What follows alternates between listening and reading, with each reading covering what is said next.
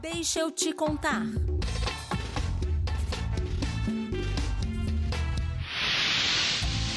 O programa Bolsa Família completa 18 anos. Em 20 de outubro de 2003, o ex-presidente Lula assinava a medida provisória número 132, criando o maior programa de combate à pobreza que já existiu no mundo. Anos mais tarde, a iniciativa receberia importantes prêmios internacionais. Seria copiado por dezenas de países, incluindo os ricos como a Itália, e o que é mais importante, ajudaria o Brasil a acabar com a fome. O programa tem objetivos simples e claros: aliviar a pobreza, manter as crianças na escola e garantir a elas a assistência médica básica. Com isso, as brasileiras e os brasileiros mais vulneráveis ganhavam condições de dar uma vida mais digna às suas famílias, ao mesmo tempo em que seus filhos cresciam com saúde e educação. Com Bolsa Família, 14 milhões de famílias e 50 milhões de pessoas foram beneficiadas mensalmente.